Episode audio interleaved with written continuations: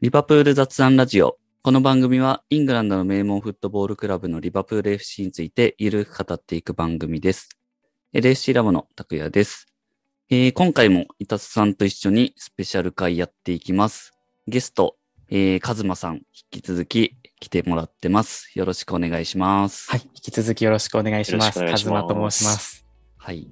前回、カズマさんがリバプールに3ヶ月弱ぐらいですかね、滞在して、いろんな試合を見に行って、南野選手に遭遇したとか、いろんな話を聞きましたけど、今回もまた引き続き、いろいろちょっと現地の様子とか聞いていきたいなと思ってます。よろしくお願いします。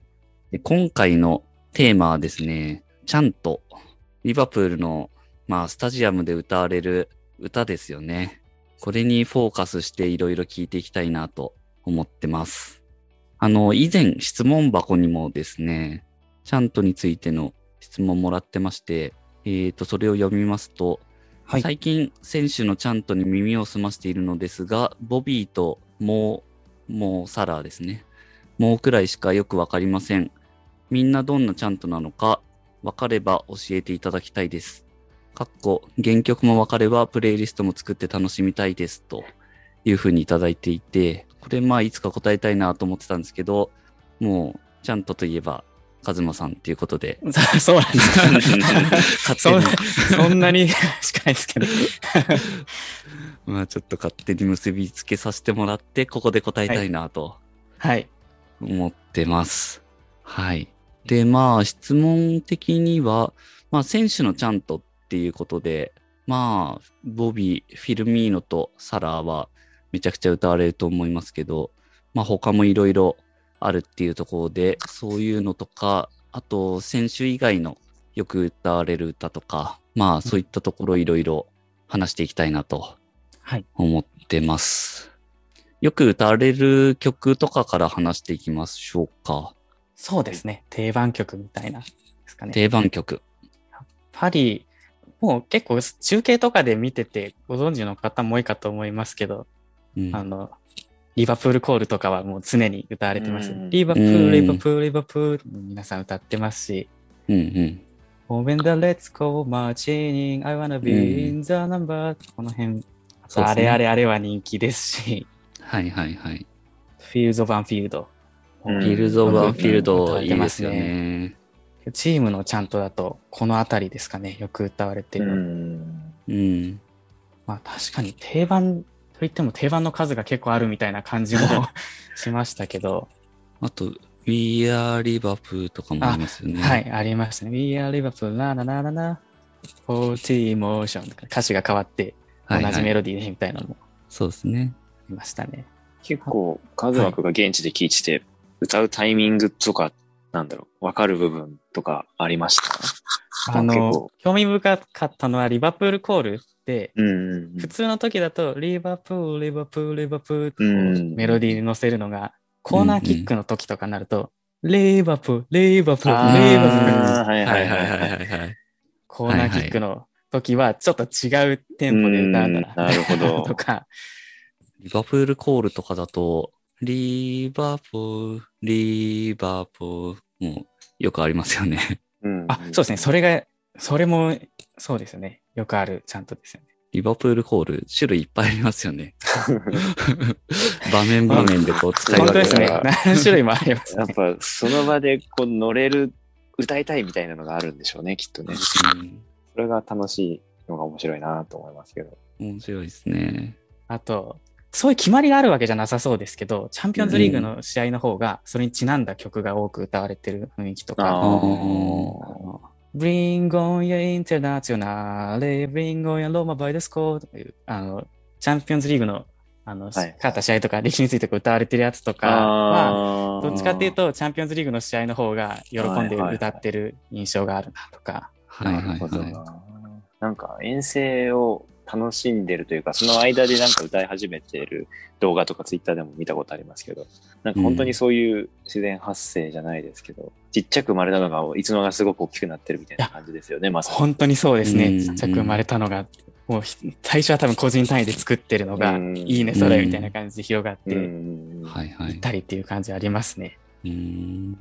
あとタイミングで言うと、あの、You Never Walk Alone 最初に、うん。みんな大合唱しますけど、うん。リーグ戦とカップ戦でこう流れるタイミングが違うっていうか、それも、例えばリーグ戦だと選手入場してきて、プレミアリーグアンセム流れて、こう選手が散ってから流れ出すみたいな。感じで、あの、選手がこう、いる状態で、それに向けてファンの人たちが一斉に歌うっていう雰囲気うんなの、が、逆にカップ戦、特にチャンピオンズリーグとかだと、選手入場する前に、あの突然流れ出して、それで皆さん歌うみたいな雰囲気だったり、あそんな流れだったりするので、どちらも雰囲気は抜群なんですけど、現地の方々結構入場ギリギリなことが多い と思うんですね。もう5分前とかになって、急にスタンドが回るみたいな。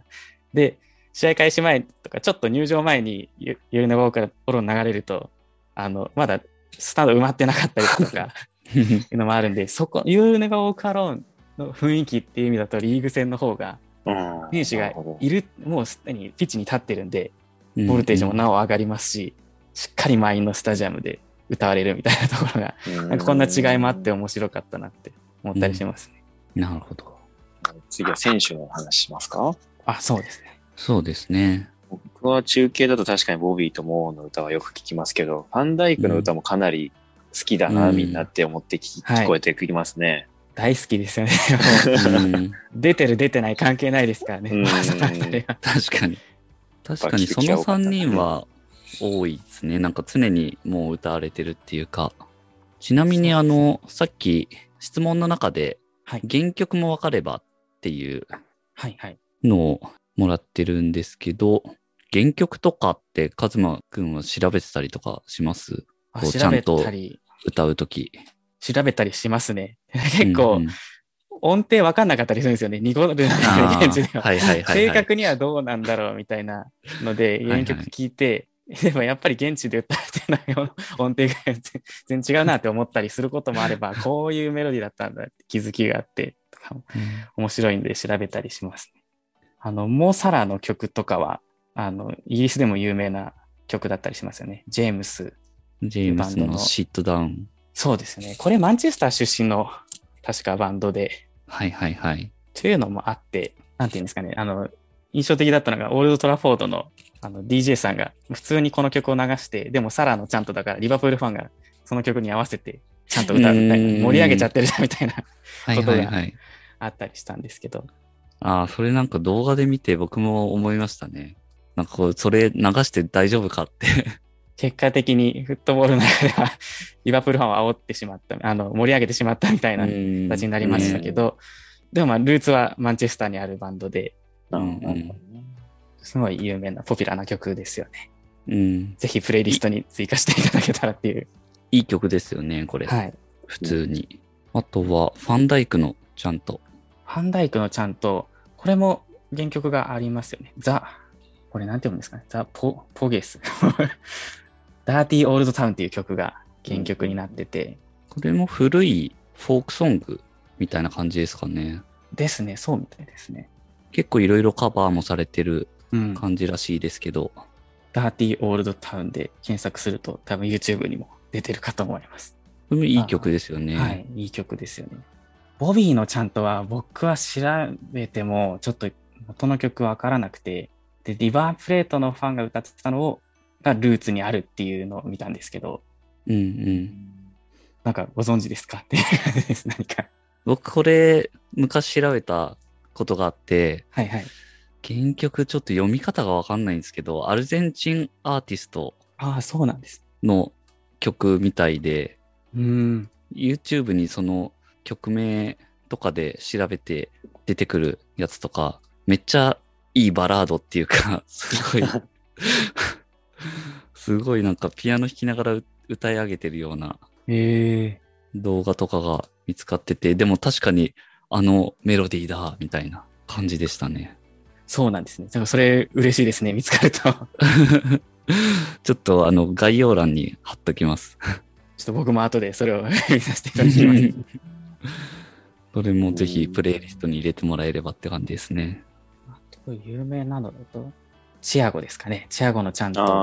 ああ。はいはい。結構やっぱりあの移籍してきた時に原曲回ってたりもしたかもしれないですけど、ギブソンブラザーズのキューバっていう曲ですかね。これも YouTube で入れていただくと多分すぐに見つかると思います。もうまんまんまですっていう感じで。そうですよね。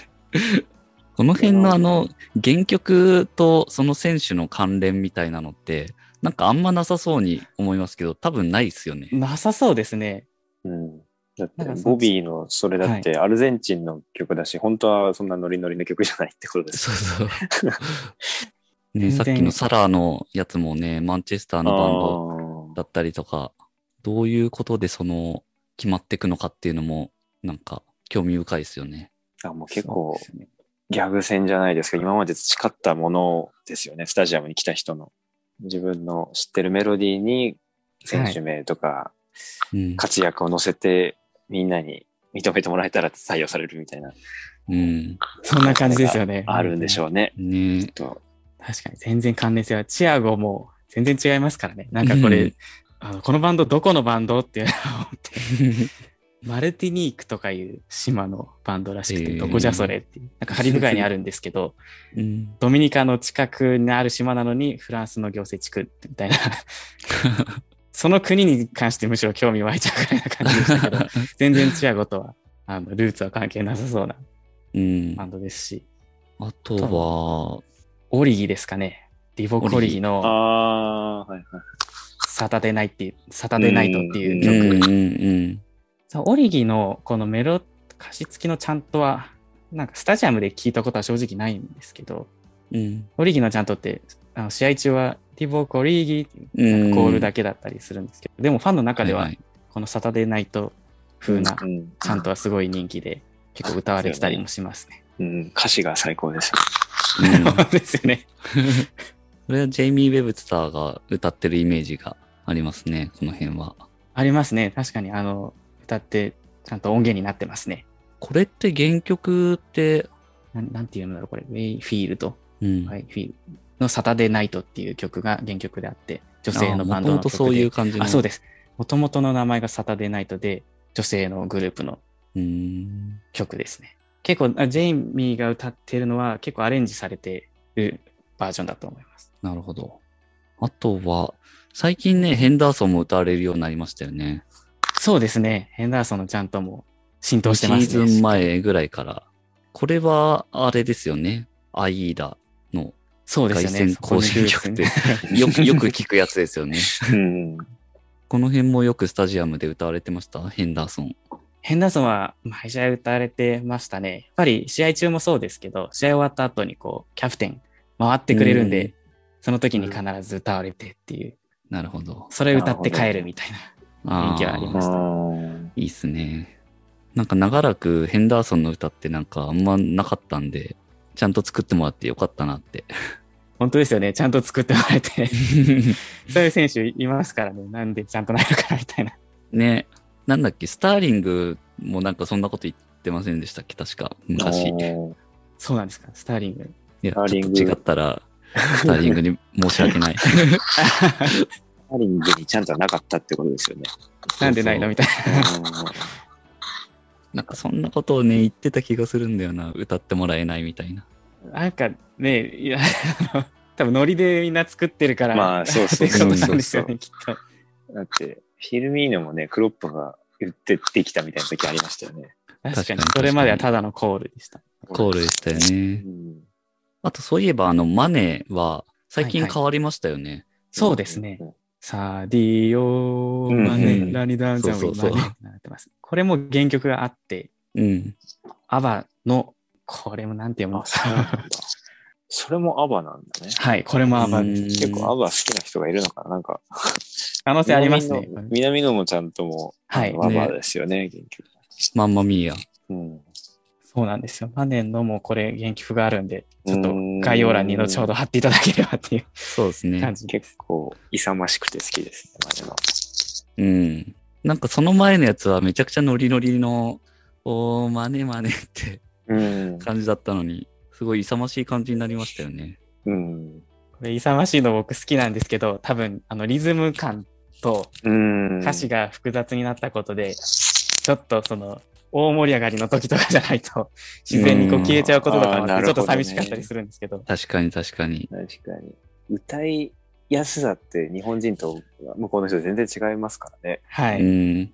けどヘンダーソンのも結構難しいですよね。うん。結構ね、みんな難しいですよね。フィルミーノとかもね、早口ですからね、うん。ああ、そうそう。歌詞が難しいですね。そうですね。でもオリギのもう、あの、サタデーナイト、サタデーナイトのラブザウェイユーム、これスタジアムで歌われてないのはちょっと難しいからじゃな。いじゃないかなって気がします。あリボコはいはいはいリーギーの方がまあ確かに。ファンが歌いやすくて。イギーのその歌詞ありのちゃんとそのマドリードの地下鉄のホームで一人ずっと騒いでるおじさんがいたことは覚えまし可愛いおじさんですね。た。うんうん。誰も静かにしてるのに一人でずっとそれを大声で歌ってたのが面白かったけど。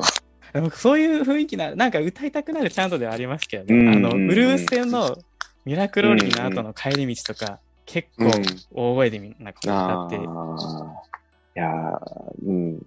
バルセロナ関係ないけど、ザチュでない、アンヒメマスよくラクシャイそれみんな力強く歌うみたいだ。けやろって感じがはい楽しいですよね。うん。まあでも歌いやすさは確かにスタジアムの中では重要かも。そういう意味ではね、サラーとかすごい歌いやすいから、うん。そうなんですよね。もうみんなで揃いますもんね。もうサラさんとか。すごいすごい、あれはやっぱ。さっきもちょっと出ましたけど、南野選手は、スタジアムでも歌われてました？やっぱ点取った後とかは。あの、歌われるようになりました。僕が滞在してた終盤あたり、アーセナル戦でゴール決めて、それ以降くらいから、コップスタンドから聞こえるようになってきて、それねえすごい嬉しかったですね。えーめっちゃいいもう。それは感動するな。中継じゃ聞こえない音たくさんありますからね、スタジアム。うん。もう結構その後のカラバオの、カラバオの準々決勝、あのレスター戦の時とか、南の結構シュートを打ったりしたら、その後に歌われたりとかしてて、嬉しいですね。日本人の選手のちゃんといコやすごいップスタンドから聞こえてくるってすごい嬉しいいな。うん。いや、それ聞けてよかったです。これ、うんもう南のちゃんとだと自分も思い出がもう一個あって、あの、うん。ミランに遠征うん。うん。に行くときに、リバプール、あのジョン・レノン空港から、まずローマにフライトしたんですけど、まあ、その経路すごい安くて、結構リバプールのサポーターの人その経路乗ってて、えあ日本人なのみたいに聞かれて、そうそう、南の、えー頑張ってほしいみたいな話をしたときに、うん あの、まあ、迷惑だな感じもしますけど、もうその人たちが南野のちゃんとすごい大合唱してくれた。飛行機の中で。あの飛行機から、その時は飛行機から降りて、あの、あ FCC って飛行機から降りたら空港のところまでバスみたいのでうん。あ。あ動くんですけど、そのバスの中で壁をどんどん叩きながら、南の Here we go again, ワイワイでもうみんな大合唱。一般の客はどうしたどうしたっていう感じで。フライト直後で疲れてて一番狭い時ですよね、しかもそれ。歌っちゃうのがリバプールサポーターなんですかね。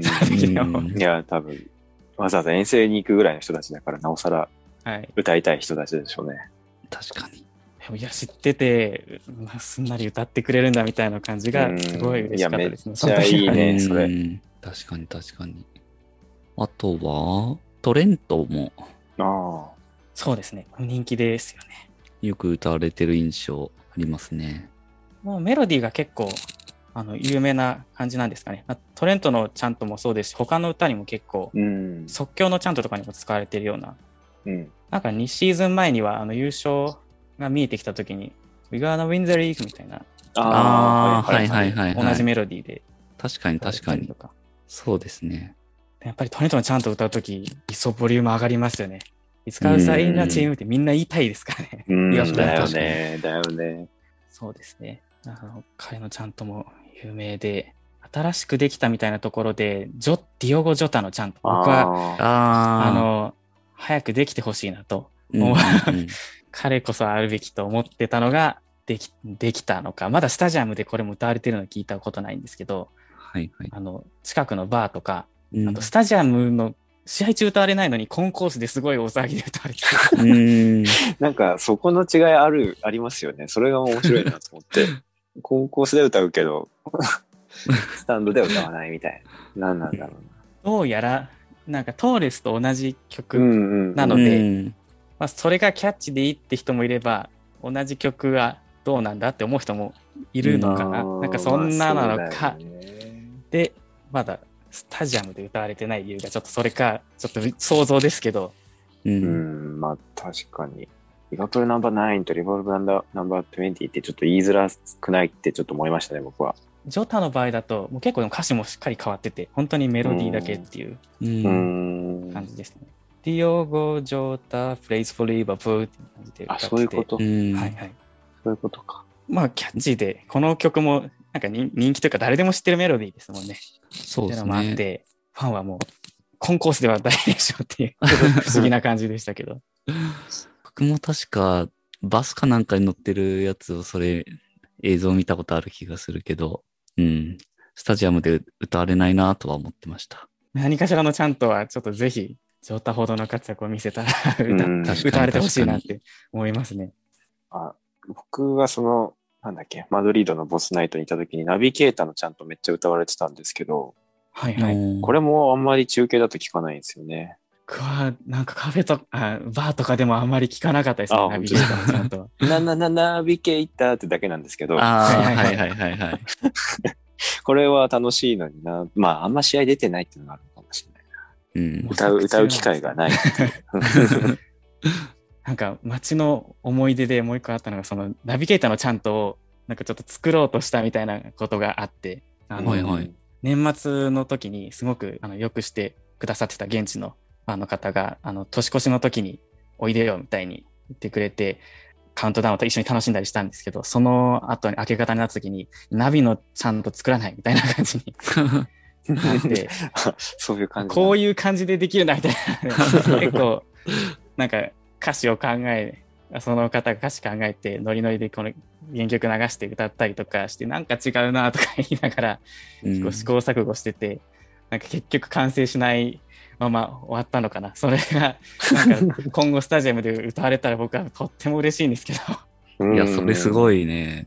なんか結構自分はその曲も好きだなって思ったんですけど、あそういう感じで本当に個人単位でしれっと作ったりして、なんかその様子も SNS に上げてるような、よ上げてるのかな。で様子だったんで、そんなところから発信されていくのかなみたいな、そうなんだ。ちょっとそれは原曲あるんですか？原曲あったんですけど、聞いとくべきでしたね。ちょっと。手が、今、後から探そうとして手がかりがなくて、ああ、なるほど。Yes, we have navigator っていう曲なんですけど、おー。おー。We have でも分かりやすいから。today, yeah, yeah, yeah. すごいノリよくて好きだなと思ったんですけど、それじゃあ聞こえてきたら、もうカズマくんの、嬉しくなっちゃいますね。えー、すごい。もう僕が作ったわけじゃないんですけどね、隣でいいねとか言って、踊ってただけなんですけど、そういう感じでできていくんだっていう。誕生に立ち。ち会ってるのは特別だね。すごいすごいだ。から歌われてほしいです。うん。ねそうそう考えると結構選手のちゃんともたくさんありますね。なんかうん。確かに確かに。ロバートソンもね、あんま歌って感じではないけど、よくね、歌われてますよね。そうですよね。すごいよく聞きますよね。やっぱりヒーピアノと同じメロディーだったっていうのもあって、はいはいはい。歌ってる人たちも楽しそうですよね。なんかもう、うん。ロバートソン歌えるタイミング来たら、あの、ちゃんとするみたいな、確かに確かに。歌えるタイミング来た。そんな雰囲気ありますね。ファビーニョとかも聞いたことないんで、できてほしいなって思ったりしますけど。ああ、確かに確かに。あと何より、あ、クロップのちゃんとが、やっぱり歌歌われてますよね。有限クロップ、ラララララっていう原曲があるんですけど、ちょっとはいはい今すぐに出てきませんが、確かにこれ歌われてますね。やっぱりいい試合した試合の後とか歌いたくなっちゃう感じのちゃんとですね。うんうんうん。監督は確かに、昔もラファもよく歌われてたし、うん。あの、ロジャースも歌われてた気がしますね。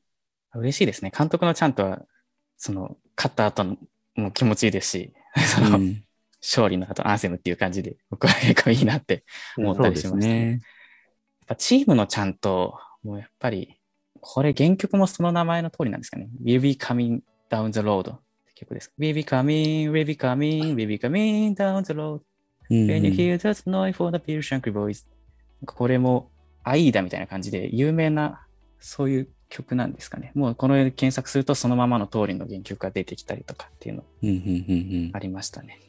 チームで歌われるやつで言うと、Fields of Anfield Road。これもあの、原曲が結構しっかりしてて。そうそうですね。カバーとかもありましたよね。なんか原曲もあって。そうですね。同じ曲のカバーとか。名前も The Fields of Azenli っていう曲で、結構歌詞も割とそのまま拝借してる部分もあったりとか。うん。普通にいい曲なんですよね。そうなんですね。これも、これも、もう、リバプールファン大好きですからね。なんか、これ、スタジアムでこれいいっすよね。僕すごい好きな曲だな、これ。僕も大好きです。ぜひ、あの、行かれる方は、これ覚えていくとすごいスタジアムで気持ちいいんじゃないかなってこれいいっすよね。あの手拍子始まるタイミングとかすごい好きなんですよね。はい、わかります。最初に歌い出しからちょっと加速してっていう。そうそう加速して。はい。一体感ありますしね、これ、本当に。うん本当。に気持ちいいちゃんとだなって思います。これやっぱ定番だし、なんかリバプールっぽいなって感じがする。はい。スタジアムの歌があるっていうのがいいですよね。いや、本当にそうです。ん確かに確かに。うんしかもこう軽く選手名とか出てきて歴史がありつつ、うんそんないい。い場所なんだよっていうのがすごいわかるんで、うん。僕も好きですね。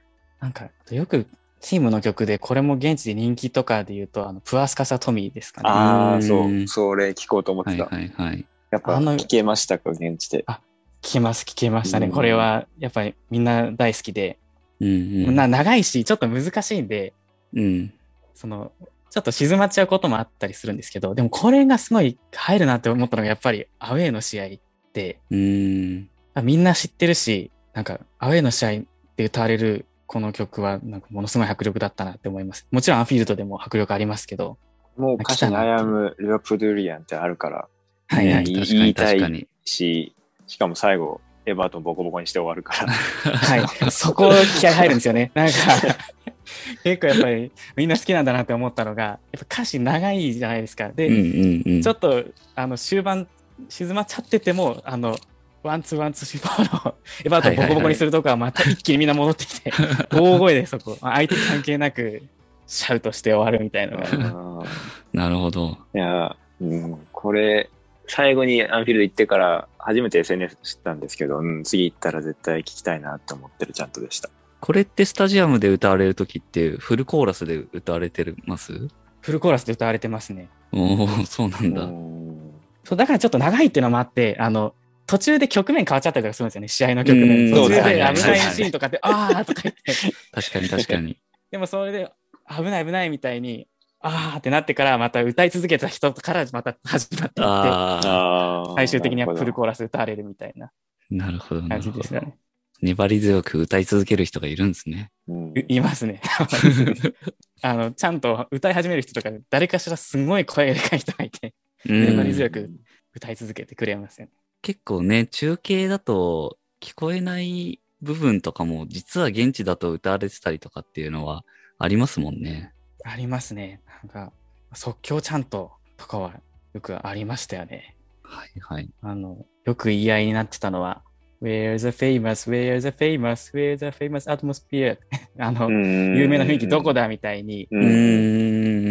相手が静かな時に相手が、そうなんで煽るやす。つ。静かな時に煽ってきたら、それに対して、Where's the cup? Where's the cup? Where's the European cup?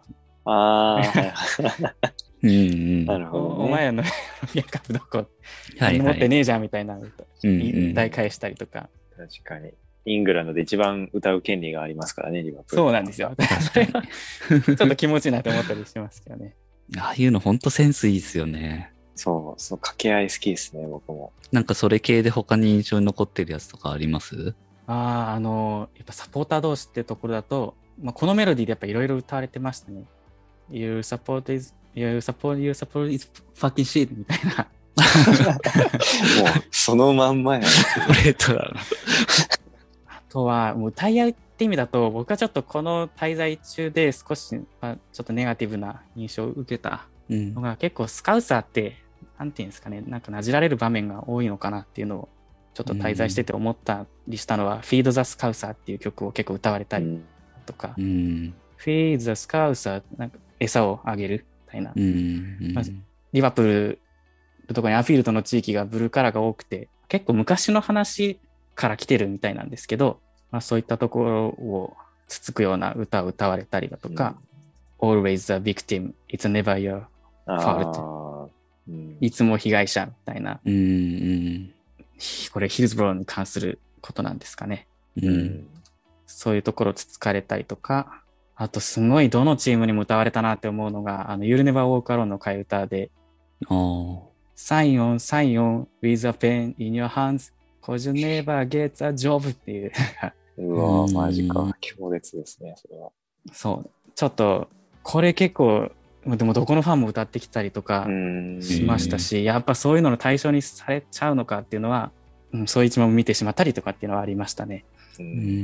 特にレスターシティ戦ですかね。あの、カラバオとその後にリーグ戦も2回戦ったんですけど、結構こういう歌が盛り上がっちゃって、あの、リバプールサポートの中ではすごい怒ってる人もいたりだとか、それに言い返すような歌も、もうこれに対してリバプールファンが、あの、ファック・ザ・トーリスのちゃんとね、すごい言い返してたのが印象的で、なるほど。えなんでファーク・ザ・トーリスがレスターシティさん、あレスターシティファン向けに歌われてたっていうの？はちょっと気になったりもしたんですけど、指揮者が多いのかなとか、なんか。うん。まあ、貧困についてってことですよね。そうそうですね。だからはい。それを笑いで返せるほど貧困がまだ問題としてあるっていう、まあちょっと辛いというか、だからあんまりそうですよね。それちゃんとでからかえない部分はあるとは思いますけど。うん。なんか最近もシュルズベリータウンのあのサポーターが、なんかちょっとヒルズブロに関する悪いことを歌っちゃって、あのちゃんとクラブが対応したとかいうのもありましたけどうん、対応してない範囲でこういうことがスタジアムであるんだなっていうのは、あうの、ん一つ行ってみて勉強になったところもありましたね。うんそうね。それは、まあ、心に覚悟というか、心構えはして見に行った方がいい部分ではありますよね。そうですね。逆に、周りで歌ってたからって勝手に真似して意味知りませんでしただとよくないことが起こっちゃうから。う。うんんうん。そんなところも確かに。あのちょっとネガネガティブな内容ですけど、うんいや、でもそれは知っといた方がいいことなので、ありがたい話ですね。こんなのも、そうですね、歌われてたりとかはありましたね。あとはアウェーで行って、結構このクラブのちゃんとはすごい、すごかったなとか、なんかそういう印象的なのってありました？アウェーで行って印象的だったのは、あの、ウルブス戦のアウェーで、あの、リバプールサポーターが、お前たちのキャプテンスカウサーみたいに歌ってたのは。なるほど。そういうヤジの飛ばし方もあるなって。うんああ、いう面白い、それは。そういうつき方あるんだなって 面白かったですし、うん。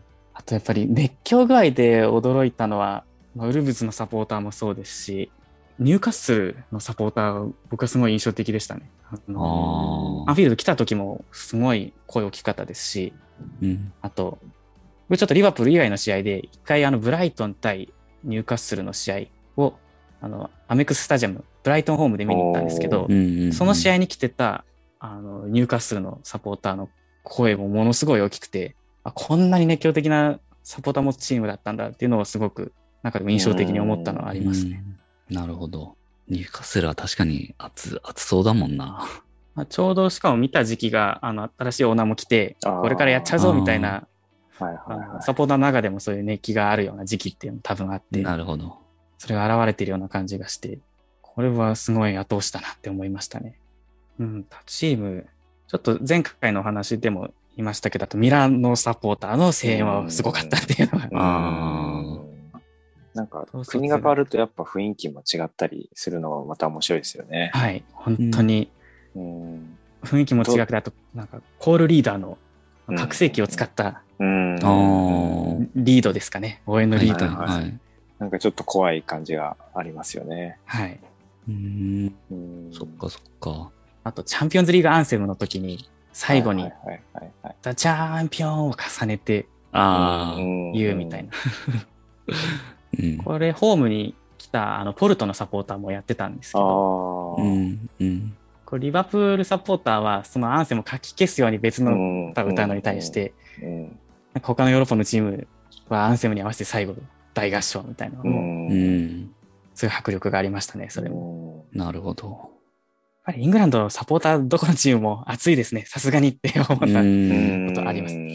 確かに、チャンピオンズリーグアンセムへの捉え方は結構国によって違いがあって面白いですけど、うん。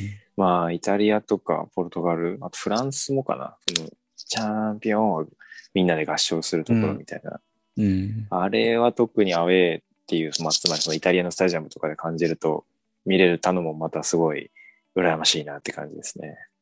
捉え方が違うんですかね。本当に、うーん。リバプールファンは書き消そうとしますからね。そう、うん俺たちの歌の方がすごいと言いたいのか、まあ、うんそんなお金の上になり上がってできたものは好きじゃないって言いたいのか、まあ。ちょっと境界しすぎかもしれないですけど、プライドを感じますね。うん。本当にそんな感じですね。伊達さんが行ったローマの時もそんな感じでした？ああ、ローマはすごかったですね、本当に。うんもう最後みんなで合唱って感じでしたね。はいはい。もそうなんだ旗もすごいし、炎もすごくて、どうやってみんな持ち込んだのって 思うんですけど。はいはい。発煙筒本当にうん、発煙遠くから筒持ち込んでるのボディチェックしてるのに、機能してないじゃんって。まあ逆に完全に取り払ってほしくないんですけど、僕も。こう、うんうん。適度なフーリガニズムというか、はいはい。う んああいうのはね、み、み、あれを見に来たんだっていう思いはあるのでね。もうだからどっちが上って感じじゃないですけど、やっぱイタリアでサッカー見ると、ね、また違った経験ができるので、うん。うん前回に引き続きお勧めしたいですね、皆さんにもね。うん。だから、それかつリバプールの試合ってなると相当難しいんですけど、なかなか、今回やっぱ、うん、チャンピオンズリーグとかのアウェーがあるときってすごいいいタイミングですけど、なかなか、あの、夏休み、冬休みに被らないじゃないですか、チャンピオンズリーグって。うんそう行くタイミング難しいなってのは思いますよね、実際に。うん旅行で行くとなるとなかなか中途半端なタイミングに行かなきゃいけないっていうのが。確かにね、旅行とかだと、日程も変わったりするしね。そう、リーグ戦とか前後のはいはいとこ。ろも。そのあたり計画難しいですけど、ぜひチャンスがあったらヨーロッパのスタジアムに行ってみてほしいですね。そうですね。アウェーはね、やっぱ、その、トラベリングコップっていうか、リバプールのアウェースタンドもすごい熱いですからね。本当ですね。本当に、どの試合もリバプールのアウェーサポーター強烈ですよね。うんそれを感じられるのもまたすごいなって思いますね。よくなんかコーチバスで行く人もいれば、まあ、それに乗り切らなくて、あの、自家用車で来る人もいたりするんですけど、まあ、道中からすごい盛り上がりで、実際にスタジアム着いてからもっていう感じですからね。うんなか。なか、そうですね、スタジアムでアウェーサポーターが声を大にして叫ぶってなかなか ないようなき、あうんの、危険な感じもしますけど、そうね。比較的リバプールのサポーターはそれでも 歌っちゃいがちな印象があります。うん。いや、普通怖いよね。普通に考えたら怖くてそんな目立つようなことしたくないけど、やっちゃう人たちですもんね。はい。や中継見てても、はいはいアウェーなのにね、リバプールファンの歌の方がよく聞こえたりするから、本当に声大きいですからね、うん。うん。いや、すごいですよね、本そうなんですよ当試合展開にもよりますけど、本当にリバプールの歌しか聞こえないじゃんっていうのよくありますからね。うん。もう団結を感じますよね、アウェーのうん。トリップというか。あの、すごい少数制みたいな。はい。うん。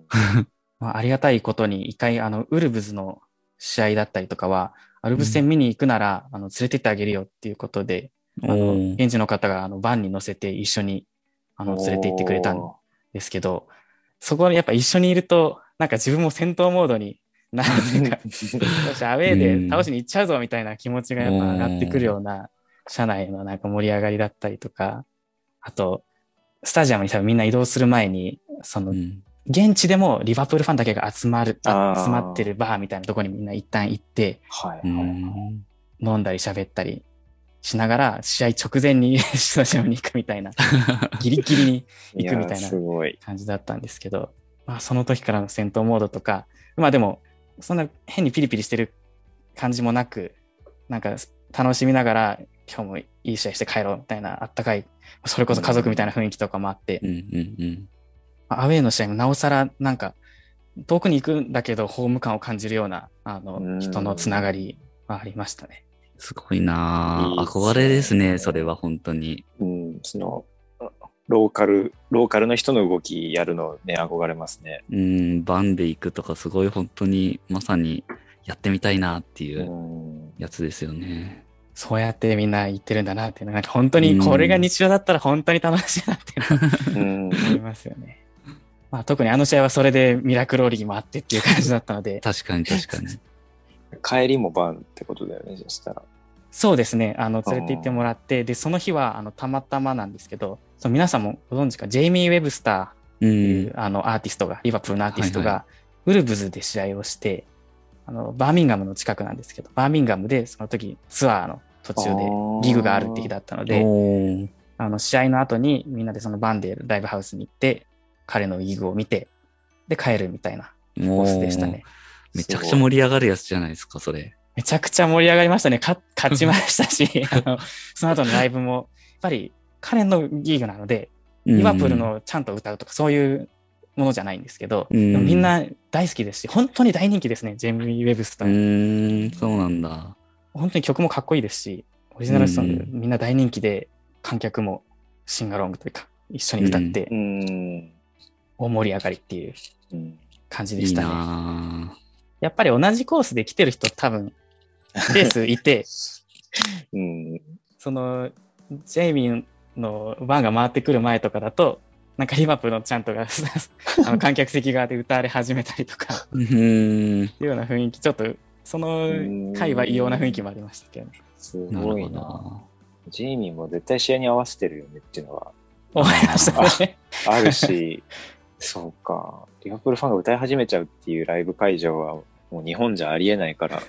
しかもバーミンガムで に確かに確か変に。ですけどね。まあでも人気ですよね、やっぱ。うんそうですね。ジェイミーが、もちろんあの試合の日とかは、あの試合の前に近くのバーで彼がこうリバプールの曲を歌って、サポーターもそこに集って一緒に歌うとかー。ねっていうのもあったそうりもいうの。するんで、そうですよね。すごい、それもすごいいい雰囲気ですし、ぜひ、あの、いいろんな方に行ってみていただきたいなっていううん。のですよね。あとは、僕ちょっと聞いてみたかったんですけど、あはいはい。の、アンフィールドのスタジアム DJ、はいはい。ジョージ・セフトンさんだと思いますけど、はい。声いいですよね。声、声いいですよね。あの、僕はスタメン発表とかすごい好きでと、毎回楽しみに聞いちゃいましたね。もう結構ご高齢だと思うんですけど、すごい、あの落ち着いた声、なんかアンフィールドだなって、安心、謎の安心感が。試合中のアナウンスとかもちょっと嬉しいですよね。う。うんん。結構、あの、スタジアム DJ ってすごい叫ぶというか、はいはいはめちゃくちゃ盛り上げる系が、まあ多いのかなとは思いますけど、はい。すごい落ち着いてい。、うん。いこう進行する感じがうんうんいいっすよね。や、そうですそれがいいっすね。こう、あのバカみたいに盛り上がってるアンフィールドうん。は落ち着いてるんだっていうギャップというか、逆にはいはい。あそこが落ち着いてなかったらどうなっちゃうんだろうって感じもあるんですけど、ううんん。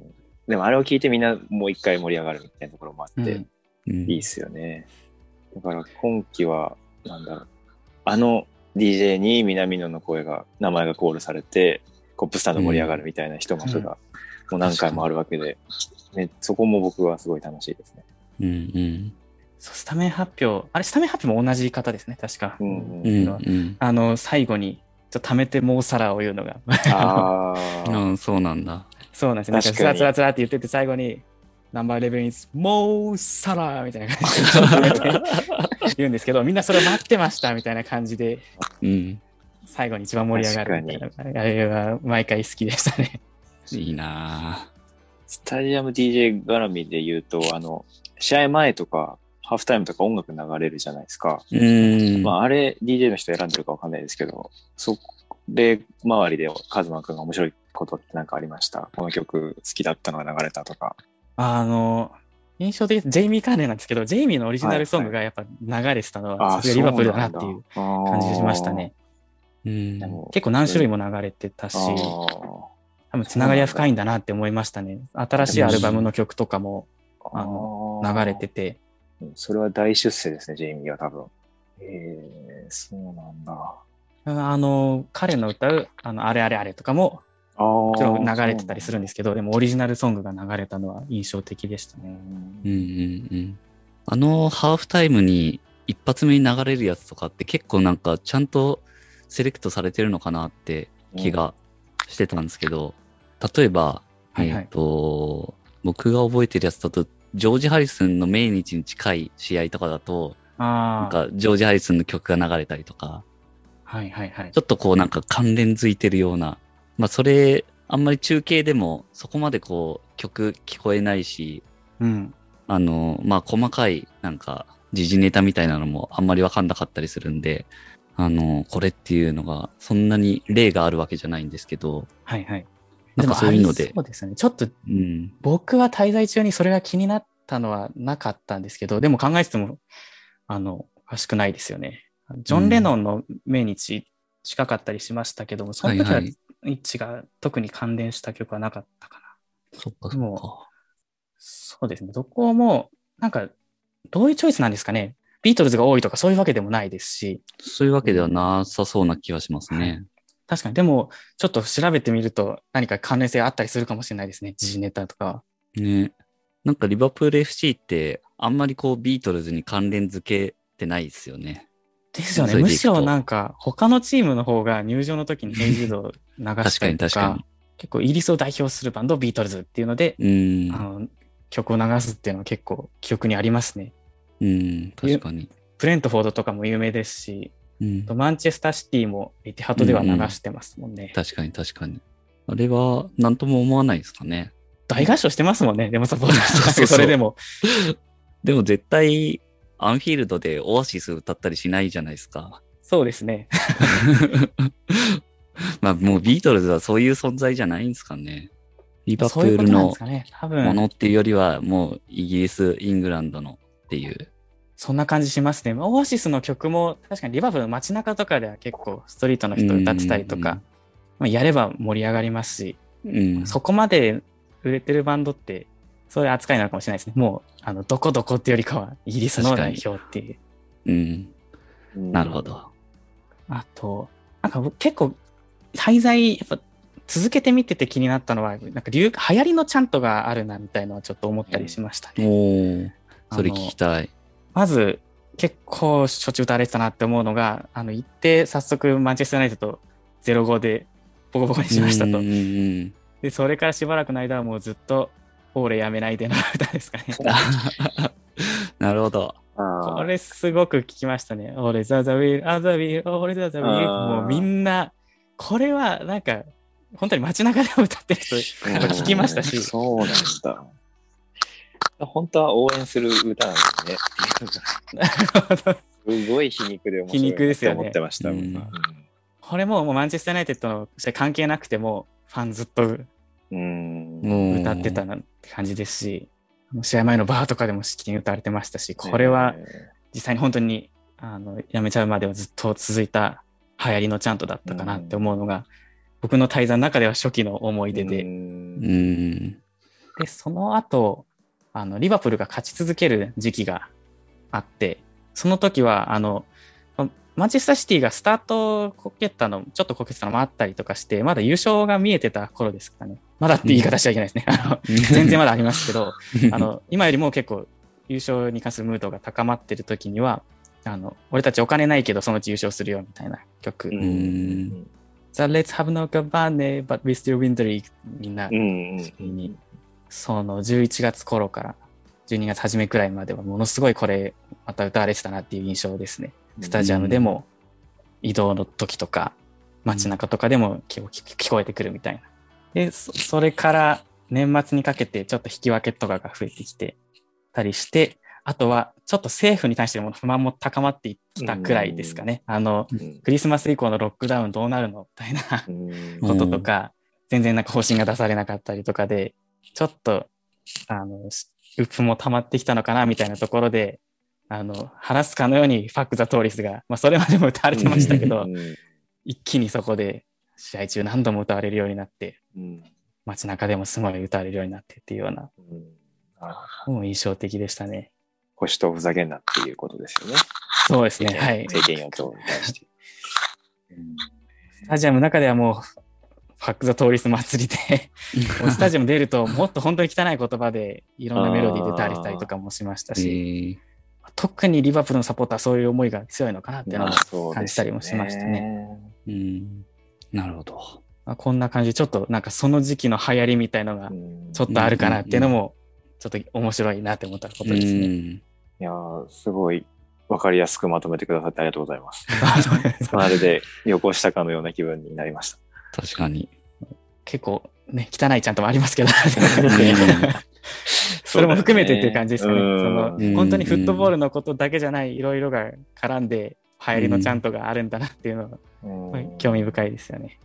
まあでもそういうのも含めて、そのフットボールの試合っていうか、あの、プレーだけじゃない部分もうんスタジアムにはありますからね。本当に文化なんだなとかって思わされるような出来事ですね。ですね。まあでもそんな感じで、結構ちゃんと覚えると試合見るのも面白かったりしますよね。面白いと思います。僕は本当に むしろそれが好きで結構言ってるなとかいうのもありますね。うんうん。僕も結構試合、中継見てるときは、あ、なんか、ここであれ歌われてるなとかっていうのを割と気にしてたりするんで、うん。今日ちょっといろいろ話できて面白かったです。うんいや、楽しかった。ぜひちょっと中継でなかなか拾わないのもあるかもしれないですけど、なんか耳すまして見ていただけると、また現地に行った時に、あの時のとか思って楽しいような気がしますね。確かに確かに。結構、ずっ歌ってない時間帯もあるなっていう感じだったけど、意外と現地行くと、割と常に歌、歌い続けてますよね。そうですね。まあ、歌ってない時間も確かにありましたけど、まあ、中継以上にはやっぱり聞こえますよね。そうですよね聞。こえるよりはいろんな歌が。まあ、なので、ちゃんと覚えると、現地行った時も間違いなく楽しいと思うんで、はい。ぜひぜひ覚えてほしいなと思いますし、概要欄にも今回出た原曲とかいろいろ貼っておきたいなと思いますし、LSC ラボの方にもちゃんとのまとめの、えー記事があったりするので、ちょっとそっちも更新しておこうと思いますので、よかったら参考にしてもらえればなというところです。あ、そうだ、ぜひちょっと今思い出したなってごめんなさいなとか。あ、じゃあそれ最後。はい。ちゃんとっていうと、やっぱり盛り上がるのコップスタンドなので、ぜひ歌ってみたい人は、取れたらコップスタンドに入ってみるとすごい楽しくて、みんなやっぱりたコップスタンドだけは立ちで、あの、みんな歌ったりするので、その本当に別格の雰囲気ですよね。一方そうっす逆にね反対側でアウェイスタンドの近くになると、普段静まってるとかいうわけじゃなくて、結構罵り合いみたいなのが増えてきうて、そう、言い合いのチャントとか即興チャントみたいのが増えてくるので、それもまた一つ、あの、座る場所でも違う雰囲気みたいなところでなるほど。ありましたね。特にメインスタンドもシーズンチケット保持者の方多いので、コップスタンドみたいに歌いはしなくても、結構、アウェースタンドと罵り合いの時に、出るわ出るわみたいな感じが あったりとか、っていうのも印象的でしたね。なるほど。そうですね。ぜひ、そういう、まあ、ちゃんととか、楽しみたい人は座る場所も重要だよと。そううんそうそうですね。スタジアムにはいろんな音があるので、どの席座ってもその席でしか聞こえない音がうんあるのでね、ぜひ現地で楽しみたいですよね。ちょっとコロナのせいでしばらく行けてないですけど、もう楽しいスタジアムのいろんな話を聞かせてくれてありがとうございました、カズマくん。こちらこそです。ありがとうございました。はい。ということで、前回と今回、え2回にわたって、えー、カズマさんにゲスト来ていただきました。どうもありがとうございました。ありがとうございました。ありがとうございましたぜ。ひぜひ、感想とか、えー、ハッシュタグ、リバプール雑談ラジオをツイートしてもらえると、僕らも見てますので、えー、送ってもらえると嬉しいです。この番組は、リバプールを日本一応援するのが楽しい欧州サッカークラブにというミッションで運営している LSC ラボがお送りしました。それでは、また次回。